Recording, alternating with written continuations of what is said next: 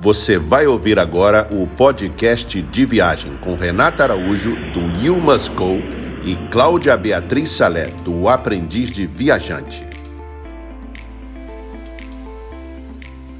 Bem-vindo a mais um podcast de viagem. Eu sou Renata Araújo, do You Must Go. E eu sou a Cláudia Salé, do Aprendiz de Viajante. E hoje a gente continua com a nossa série sobre morar fora. E o nosso convidado mora em uma cidade que a gente adora. Acho que todo brasileiro gosta, praticamente. Pois é, Rê, a gente vai conversar com o queridíssimo Fábio, do blog Dicas de Nova York. E ele já está na cidade há dois anos.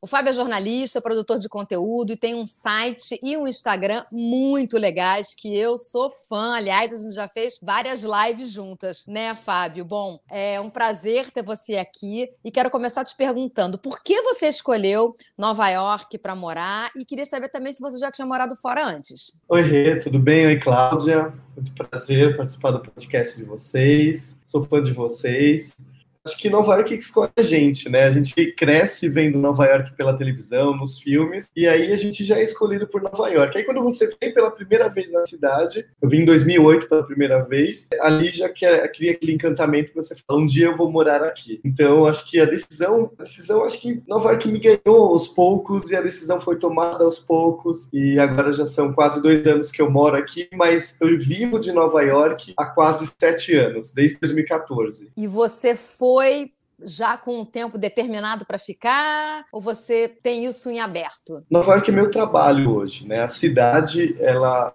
é o meu trabalho. Eu vivo de Nova York. Me casei em 2019 e a gente escolheu Nova York para morar. Então, é a cidade que a gente ainda vive a lua de mel, né? Então, vai fazer dois anos que a gente tem, tá aqui. É, não tem esse prazo de saída ainda. E foi sua primeira experiência morando fora do Brasil? Não, não foi. É, é eu e a Giovana, nós moramos já no Canadá em épocas diferentes. Eu morei em 2018, fiz intercâmbio, e ela fez intercâmbio em 2012, 12 para 13. Então, assim, é era próximo, né? Aliás, pelo, por Toronto que eu conheci Nova York. Eu vim no final de semana com o pessoal da escola fazer um bate-volta e aí que eu conheci Nova York em 2008 pela primeira vez. Então o bichinho de morar fora te mordeu. Sim, sim. Aí, claro, as oportunidades nunca surgiram de morar fora depois disso sempre viajando, mas sem, sempre 30 ou 20 dias. Só que aí, depois do casamento, a gente se preparou para isso. E você tinha uma carreira né, estabelecida em São Paulo, você trabalhava como jornalista, com marketing. Como é que você compara a sua vida em São Paulo e agora em Nova York? Ah, eu vejo assim, eu era infeliz e hoje eu sou feliz. Porque... Maravilha! acho que esse é o paralelo mais simples que tem, porque eu tinha uma carreira, por mais que seja promissora, eu tinha 15 anos de experiência em marketing comunicação de empresas, mas sempre trabalhando das nove às seis, ou muito mais do que isso, mas aquele eu sempre fui empreendedor paralelamente com blog, hoje já tive site, a gente já teve um e-commerce, então eu sempre tive essa veia empreendedor de não conseguir trabalhar só para os outros, né? Trabalhar para as pessoas, não para os outros. Então eu sempre tive esse bichinho dentro de mim de falar, putz, uma hora eu vou ter a minha empresa. Eu, por isso que eu falo, é, há dois anos que eu trabalho só com o blog, que eu saí da empresa, só trabalho com o blog, e são os dois anos que eu me sinto realizado. E não, não digo financeiramente, eu digo pessoalmente mesmo, de carreira. Eu voltei a trabalhar com jornalismo puro, que é o que eu gosto bastante, que, que é o que a gente faz, né? Então, é, isso, o marketing eu gosto muito, ele me deu uma base de conhecimento que me ajuda muito no dia a dia de blog, de marca. Eu trabalhava com marca, então eu conheço muito disso, mas eu gosto mesmo é de escrever. Eu te entendo, porque eu também tive vários empregos, assim, né? Trabalhei em várias emissoras, mas o trabalho que mais me realiza hoje é ter um blog. E, e, também porque nossos chefes são muito gente boa, né? Ou não, né? Porque o meu chefe aqui em casa, eu mesma, sou muito mais dura do que meu chefe no banco, por exemplo. Eu acho que eu trabalho muito mais agora, trabalho muito mais com o blog e com a revista do que quando eu trabalhava no emprego formal. Mas no final das contas, a gente trabalha com viagem, né? Então eu acho que isso compensa tudo, né? Sim. é verdade. E me diz uma coisa, Fábio, você foi já sabendo que era isso que você ia fazer ou você foi descobrindo no meio do caminho? Não, quando a gente veio para cá, a gente já tinha empresa aqui, consolidada também, no Brasil e aqui. Então a gente já veio para fazer o blog. O que a gente tinha, a gente teve que mudar um pouquinho a chave. A gente fazia o blog à distância, viajava para cá, a gente criava o conteúdo num pacote e dissolvia esse pacote em seis, oito meses até a próxima viagem para cá. É, agora não, a cidade está aos nossos pés. No começo, a gente não soube lidar com isso, porque é muito difícil. Todo dia tem conteúdo novo em Nova York. Então, eu acumulei muito conteúdo e até hoje eu não consigo fazer, é, criar todo esse conteúdo para o blog, ou para o YouTube, ou para o Instagram. Então, agora a gente vai com mais calma. A gente sabe que está rolando um monte de coisa na cidade, só que a gente escolhe uma e vamos fazer com calma, fazer com qualidade, porque a cidade está aqui. A gente tem tempo para fazer. Então, gente, vamos dizer que a gente, primeiro ano, a gente sofreu bastante por causa disso. Mas a gente está aprendendo, por mais que a gente veio consolidado, a gente está aprendendo a lidar com a cidade, porque senão ela te engole. Claro.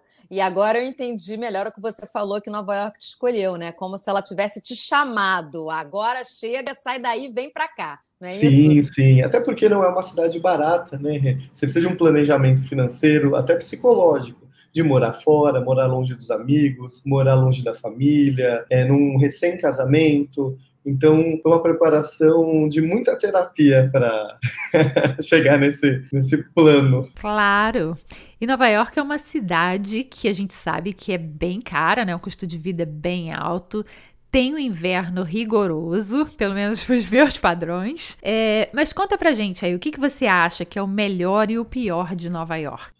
O melhor de Nova York, que eu falo, é que assim, não é uma cidade 100% segura, tá? Eu não me sinto 100% seguro, é, mas ao mesmo tempo eu não tenho medo. É, a, a diferença entre segurança e medo. Segurança, é, eu não me sinto 100% seguro, mas eu ando à noite nas ruas, a Giovana anda nas ruas, a gente vai para qualquer lugar de metrô, de ônibus, transporte público, não preciso de carro, muito menos carro blindado. Diferente de São Paulo, que eu não me sentia seguro, eu tinha medo ao mesmo tempo. Então, parou no farol, eu tinha medo. Aqui tem muito maluco, muito, muita gente. Aqui a diferença entre as pessoas é, é, muito gritante. Em São Paulo a gente vive diferente. Só que o que eu gosto mais de Nova York é isso, de você lidar com todo mundo. Você tem todo mundo aqui. São mais de 800 línguas faladas em Nova York. É, o inglês fica até secundário. Então você aprende espanhol, você aprende um pouco italiano, você aprende um pouco de, de, de árabe, você aprende um pouco de tudo. Então essa, essa mistura de cultura, essa mistura de, de pessoas, é o que eu mais gosto gosto de Nova York. Isso também influencia na gastronomia, isso influencia em tudo. Então, isso que Nova York é muito legal. E o que eu menos gosto de Nova York, eu nem vou falar do inverno, eu, eu não gosto desse verão escaldante de julho a agosto. Ele, o inverno você usa roupas, você coloca as roupas certas e você sai às ruas, é, o vento é, é absurdo, é cortante, é muito frio. Só que o calor aqui, eu sou ao contrário, né? Acho que ninguém reclama do calor aqui. O calor aqui é insuportável. O Rio de Janeiro tem o mesmo calor calor. Só que no Rio de Janeiro tem a praia, tem piscina. Aqui não, né? Aqui a praia é gelada. Então, se você, você vai pra praia, você não consegue entrar na água. Ou você vai para as praias de New Jersey, talvez são mais amenas. Mas o calor aqui é de rachar o asfalto. Calor, calor de Recife, é muito parecido com o calor de Recife. Aquele úmido, é, de rio. Mas eu acho que você é exceção, sim. Acho que a Cláudia vai discordar de você. Tô discordando total já. A, Clá a Cláudia fugiu de Washington para se jogar no calor da Flórida, porque ela não aguentava mais o inverno americano. É isso mesmo, Rê, mas só que eu passei mais ou menos 12 anos em Washington DC sofrendo esse inverno. O Fábio tá começando, passou um, dois inverninhos ainda. Eu quero ver, daqui uns 10 anos a gente conversa. Mas sabe o que acontece? Em Nova York tem o inverno é muito rigoroso, só que não neva todos os dias. Em Washington neva bastante. Esse ano em Nova York não nevou, nevou um dia em janeiro, forte, né? O resto foram dias frios, mas que eu falei, você coloca uma boa blusa, uma boa calça, você sai às ruas, você consegue fazer tudo. No calor, andar nas ruas não é fácil, não é fácil mesmo. Como turista, 5, 7 dias você aguenta e tal, mas no dia a dia é complicado. Ah, não, para mim, inverno de Nova York tô fora. Ô, Fábio, lembra que a gente estava, acho que foi ano passado? Não, ano retrasado. A gente estava em Nova York durante a Macy's Thanksgiving Parade. Gente, que frio! Parece que o nariz ia cair. A gente estava assistindo na rua E nossa, depois para voltar para casa foi um horror. Na verdade, eu prefiro muito mais o verão em Nova York. Já passei inclusive uma temporada de quase três meses lá na cidade. Para mim é quando a cidade fica maravilhosa, com várias coisas acontecendo nos parques. Não troco o verão em Nova York pelo inverno nunca. É, mas eu acho que ainda comparando as duas cidades, Washington é uma cidade que você anda muito de carro. Em Nova York você caminha muito. É então isso. isso no inverno faz uma diferença tremenda também. E no verão também. Mas você sabe que em Washington DC, se você realmente morar na cidade, você faz muito, muita coisa a pé ou de transporte público. Então você sofre também a mesma problema que sofre em Nova York. Só quando você mora nos subúrbios mesmo que você anda mais de carro. E muitas vezes você deixa o carro num metrô, por exemplo, no estacionamento e pega o metrô para entrar até a cidade. É, acho que eu me acostumei fácil com o inverno. Acho que a gente vai ter que fazer um outro podcast no inverno, hein, Cláudia? Para a gente ver se ele vai estar com a mesma opinião. Olha, já passei dois invernos e foram bem tranquilos. Olha, daqui uns 5, 6 invernos a gente te pergunta de novo, tá? E me diz uma coisa, que conselho você daria para brasileiros que querem ir morar em Nova York? O que, que eles precisam saber antes de ir, que não é óbvio? É, ter, ter o porquê de por que está vindo para cá, entendeu? Pode ser escolher é, que aqui a gente não vai julgar ninguém se você vem é, como turista, como estudante, como trabalho, ou você vem como investidor, não importa do jeito que você venha, você tem que vir com um porquê. Porque se não tiver um objetivo, a cidade vai te engolir para o lado errado, que é você vai ficar é, isolado, não vai conseguir desempenhar o que você imaginou aqui, porque é uma cidade muito competitiva. Então, se você não tem um, um porquê de estar aqui, um objetivo, é, você não, você vai colocar tudo de ruim da cidade na frente, que é é muito caro o aluguel, é muito caro para comer. Se você traz dinheiro do Brasil, você está convertendo, agora convertendo por quase seis. Então, calor, o frio, tudo. Então, tudo. Então, você vai morar em Manhattan, você vai morar longe. Quem mora longe sofre mais ainda, porque transporte público é muito bom, só que é um transporte público. Se você mora é, 40 minutos, 50 minutos de Manhattan e trabalha aqui, você tem que pensar que você vai todo dia pegar 50 minutos para ir, 50 minutos para voltar. Isso no final, no inverno, pesa muito, no verão pesa também. Então, é isso. Não, não vir aqui fugindo de problemas. Nova York não é uma, uma cidade certa para você fugir de problemas. É, se você vem para cá com problemas, eles vão ficar maiores aqui. A cidade é muito competitiva. Ela tem muitas oportunidades, só que ela é muito competitiva em todos os setores. Todo mundo faz tudo em Nova York. Verdade. E a gente sabe que tem uma comunidade grande de brasileiros aí em Nova York, né? Conta pra gente um pouquinho como é que é esse lado aí. Você tem é, muitos amigos brasileiros, você tem mais amigos estrangeiros. Como que é seu círculo de amizades aí em Nova York? Eu trabalho com o público brasileiro e português com turismo, que é o pessoal que vem para Nova York, né? Então, o blog tem muitos acessos, ele conversa muito com, por e-mail, pelo Instagram, com os brasileiros. Só que aqui em Nova York, o meu ponto de contato, é, os primeiros pontos foram as pessoas que trabalham com turismo em Nova York. Então, a maioria do pessoal que a gente conhece é, é, o pessoal que trabalha em atrações.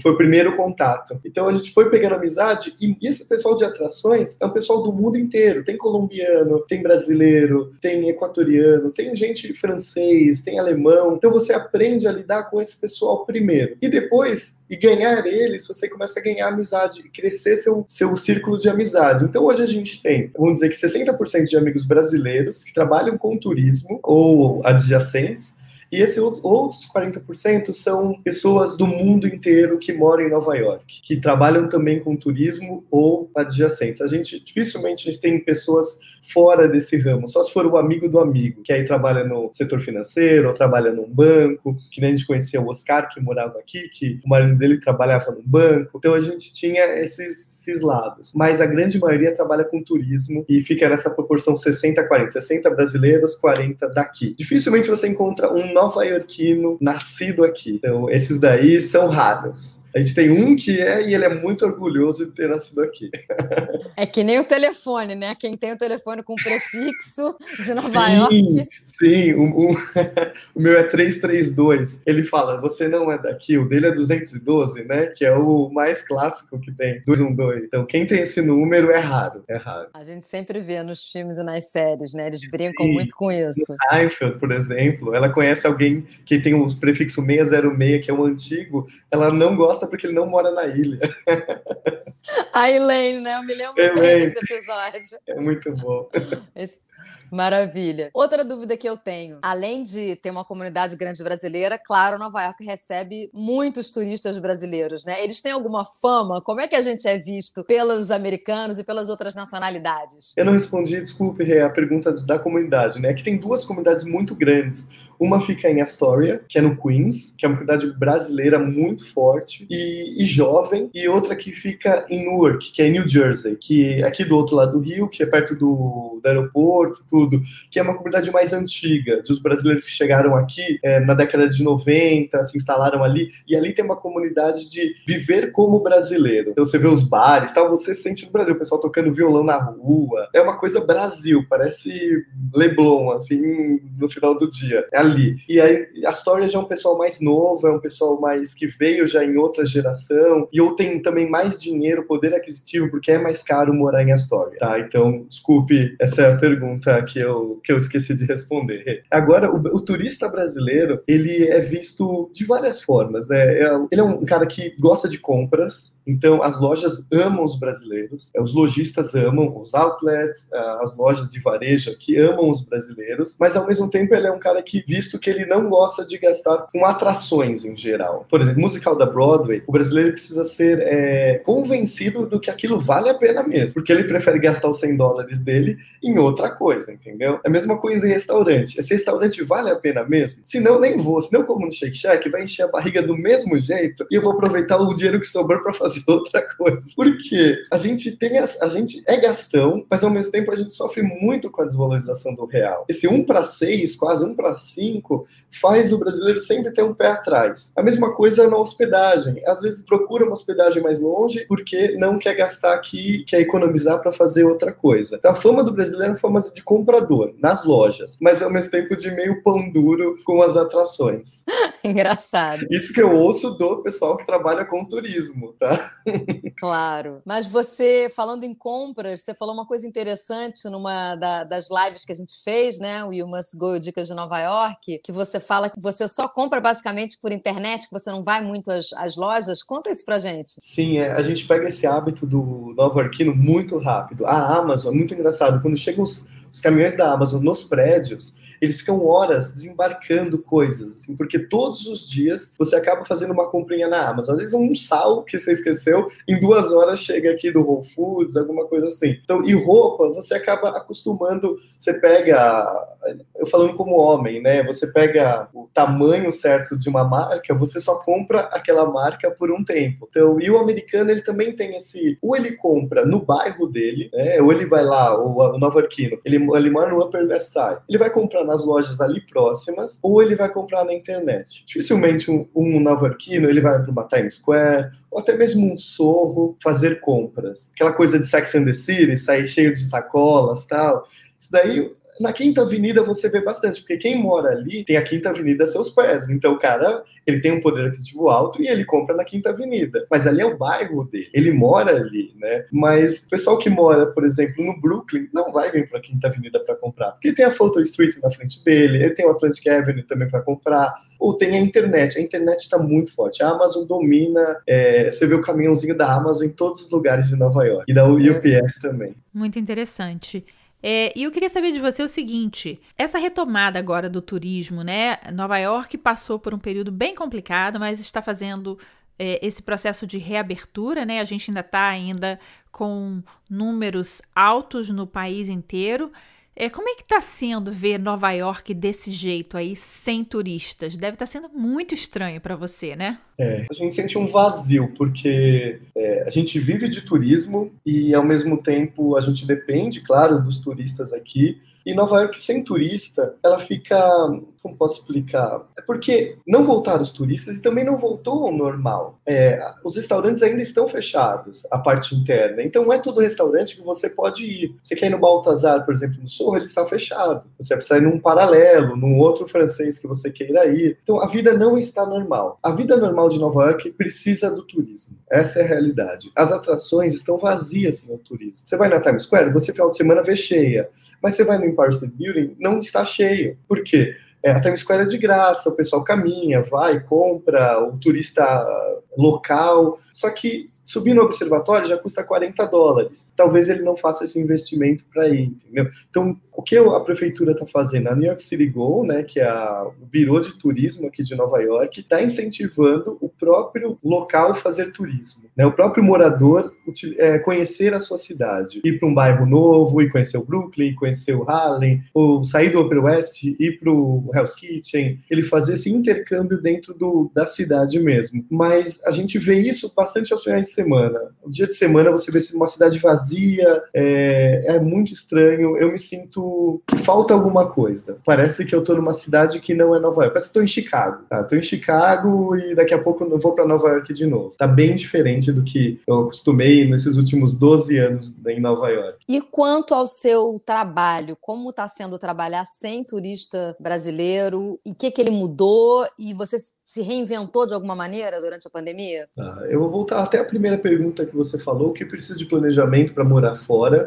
É, esse é o principal planejamento, você ter uma reserva de emergência, porque uma hora a emergência vai chegar, pode ser em saúde, pode ser em voltar para casa, do dia para noite você vai precisar voltar para casa porque aconteceu alguma coisa, para casa que eu falo para o Brasil, né? Eu não vejo mais como minha casa, mas eu falo que é a casa dos meus pais. Você sempre precisa se preparar para uma emergência e a gente sempre se preparou. Quando chegou essa emergência, é, a gente falou: olha, a gente tem, tem financeiramente o resguardo para segurar aqui, ou a gente vai para um outro lugar, ou a gente renova o aluguel, ficar aqui mais um ano, e foi em julho agora que a gente teve que tomar essa decisão. A gente tomou, não, vamos ficar mais um ano. E nesse um ano, a gente falou, esse próximo ano, né, até melhorar, a gente falou, vamos começar a trabalhar de novo, que a gente não estava trabalhando. A gente ficou de março até julho, a gente ficou em quarentena total, dentro de casa, de março a junho, respeitando, dentro de casa, eu atualizando um pouco o blog, mas ao mesmo tempo é difícil atualizar uma coisa, sendo que amanhã vai tudo mudar. Eu falo que hoje tem uma fila, amanhã não pode ter mais fila fila, porque é, vai ser comprado o ingresso via internet e ele vai ser agendado. Então vai mudar muita coisa. Então o que a gente tem feito? Criado conteúdo que não muda, temporal. Então a gente falou, vamos para onde? Vamos para o YouTube. A gente começou nosso canal do YouTube faz duas semanas foi agora faz duas semanas, e a gente tem criado vídeos para o YouTube atemporais, ou seja, o touro de Wall Street. Esse touro nunca vai mudar, só se mudarem ele de lugar, mas a história dele está lá. Então a gente vai lá e conta a história do touro. É, deixa eu contar a história da Estátua da Liberdade. Vamos na estátua? Contamos a história da Estátua da Liberdade. Eu estou aproveitando para fazer tudo na, na, na, cidade de novo. De novo, o que está abrindo a gente vai, vai conhecer, vai filmar, conhecer, né? A gente já conhece, mas a gente vai filmar novamente. E a gente se reinventou no, no momento que também teve um contato mais direto com os seguidores. A gente antigamente escrevia os posts,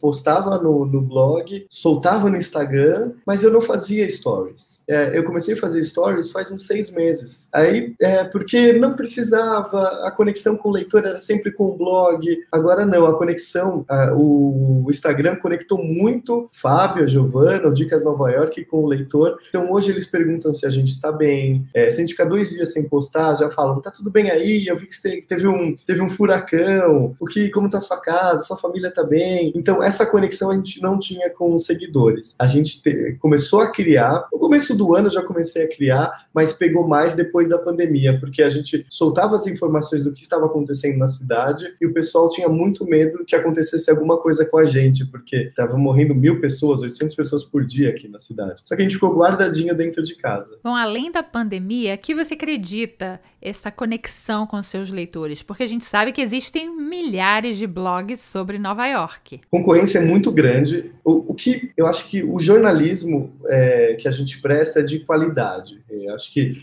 o, é, não é puxando o saco de, de jornalismo, porque tem muitos maus jornalistas, como tem bons jornalistas, mas a gente prega é, turismo, a gente criou um nicho que é turismo em Nova York. A gente não fala de lifestyle, por exemplo. A gente não fala, não mostra a nossa casa. A gente não mostra o dia a dia. A gente mostra turismo. Então o pessoal que segue quer saber sobre turismo. Então, e aí fica engajado. Então a gente conversa sobre turismo. Então a gente se especializou em um assunto. Acho que, acho que na internet, quando você se especializa em um assunto, você, claro, perde muitos seguidores, mas você ganha seguidores fiéis. Então, tem muitos seguidores, a gente está com 96 mil no Instagram, eu nem vejo esse número, mas daquele pessoal Muitas pessoas já viajaram e só seguem agora porque querem fazer aquela manutenção do sonho, de voltar para Nova York. Então a gente gosta de fazer essa manutenção. A gente gosta de deixar o, o seguidor continuar engajado, mostrar, olha, o Branch Park que você veio, no final do ano ele ganha uma pista de patinação. Você que veio no verão,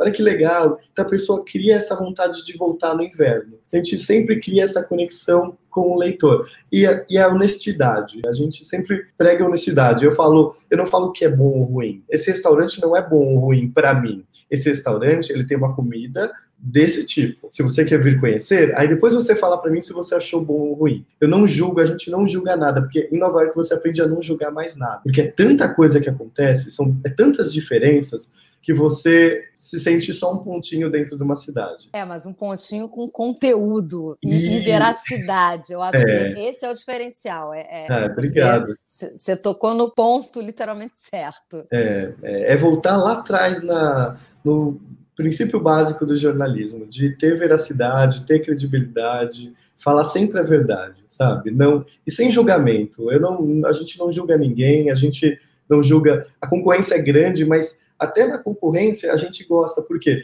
tem os concorrentes que falam mais de lifestyle, tem o concorrente que o cara faz tour aqui na cidade, o outro, a outra faz tour na cidade, a outra gosta de falar sobre outras coisas. Então tudo se completa, tudo se completa. E a gente se especializou em falar com turista brasileiro e português, tem bastante português também que segue a gente. Agora uma opinião sua, claro que você não tem bola de cristal, mas um insight, né, pelo que você está lendo, pelo que você está observando. Como você vê Nova York ano que vem e quando você acha que vai liberar a entrada para nós brasileiros?